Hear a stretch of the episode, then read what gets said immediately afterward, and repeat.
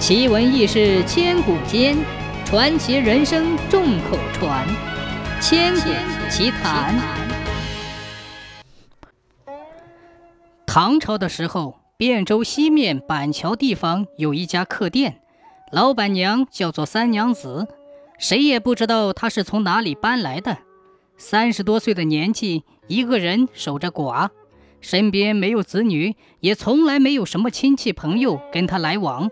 显得很是孤单。他有几间房子，靠着给过路的客商住宿，顺便供应点饭菜过日子。不过他很是富裕，特别是养了很多驴子。来往的客人要是觉得自己的驴子不够用，三娘子总会用很便宜的价钱把驴子卖给他们。大家都说三娘子为人厚道，又贪图他那廉价的驴子。所以，远近的客人路过这里，都喜欢住在三娘子的店里，她的生意就一天比一天兴隆起来。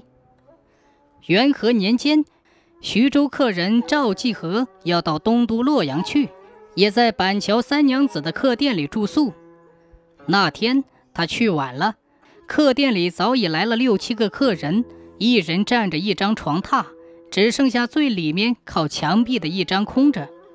赵继和就把包谷朝那张空着的床榻上一放，坐下来休息。不一会儿，三娘子准备了十分丰盛的饭菜，来请客人们吃。客人们喝起酒，兴致越来越浓，一边喝酒一边谈笑，不知不觉吃到了深夜。赵继和素来不会喝酒，就陪着大家说说笑笑，吃了些菜。到了二更时候。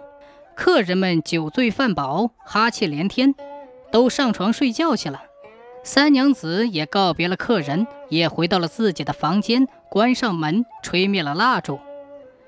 夜深人静，房里的客人们一个个鼾声大作，早已进入了梦乡。唯独赵继和却翻来覆去的睡不着，一会儿嫌被子太硬，一会儿嫌别人的鼾声太大，心里很是烦躁。忽然之间，他又听到隔壁房里有稀稀碎碎的声音，仔细一听，仿佛是挪动家具发出的声响。他不觉奇怪地抬起头，东看看，西瞧瞧，忽然发现墙壁上有一条缝，就扑在墙壁上，从缝隙里偷偷地张望。原来隔壁就是三娘子的房间。只见三娘子从盖着的箱子里取出了一支蜡烛，点燃了起来。又从一个装头巾的小箱子里取出了一副犁耙、一头木牛、一个木人儿，都只有六七寸大小，把它们都放在灶头前面。三娘子嘴里含了口水，朝他们身上一喷。说也奇怪，那木偶人竟驾着木牛在床前耕起地来，来来回回耕了好几遍，不一会儿地就爬平了，土整细了。都是木偶人驾着木牛干的。接下去，三娘子又拿了一包荞麦交给木偶人，木偶人就把荞麦种子播到地里去。不多功夫，荞麦苗长出来了，越长越高，开了花，运了穗儿，马上就要成熟了。木偶人把荞麦收割下来，接着又打场，一共收了七八升荞麦。三娘子搬出一只小磨子。让木偶人把荞麦磨成面粉，一切都弄完了，才把木偶、木牛这一套玩意儿全部收进小箱子里，然后又拿着面粉做了许多烧饼。赵继和铺在墙壁上，从缝隙里偷看三娘子那稀奇古怪的行径，不觉发了呆。不一会儿，客人都快醒了，他才赶紧躺下假装睡觉。三娘子听到客房里的人都要起床了，就笑眯眯地点了灯进屋，把热气腾腾的烧饼端过来放在桌上，招呼大家吃早点。赵继和心里一动，觉得这烧饼里面一定有大文章，就找了个借口推辞不吃，背起包裹早走一步。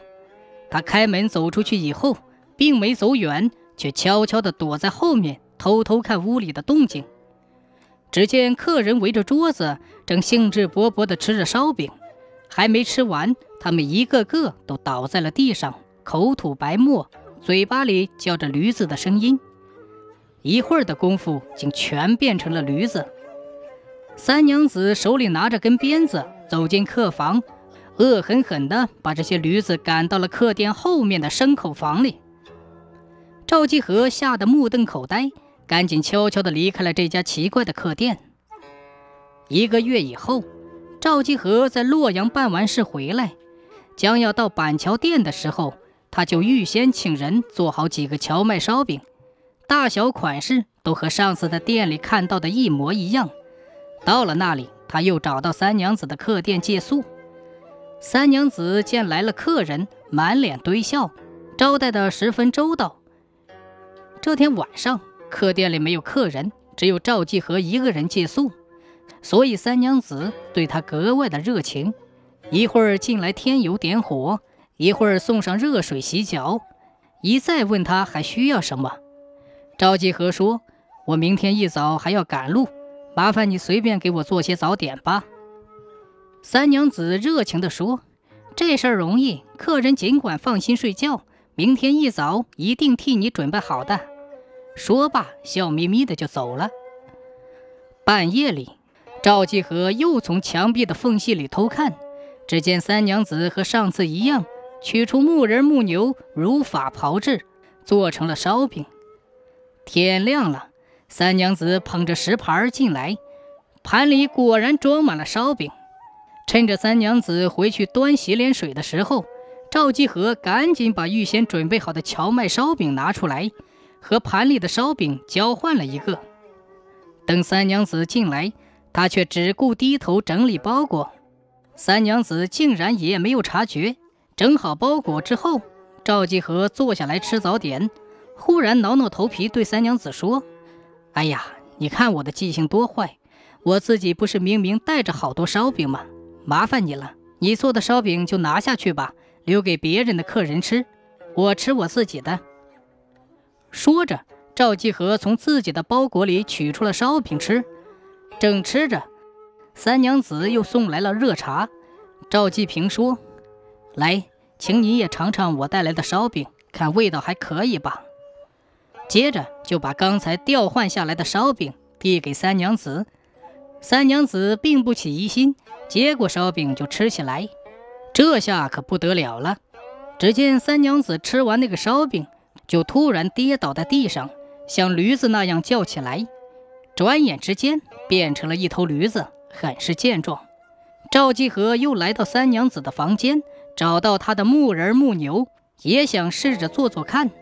因为不懂其中的诀窍，试来试去都没试成功。于是赵继和骑上三娘子变成的驴子，到处游历，从来没有出过事情。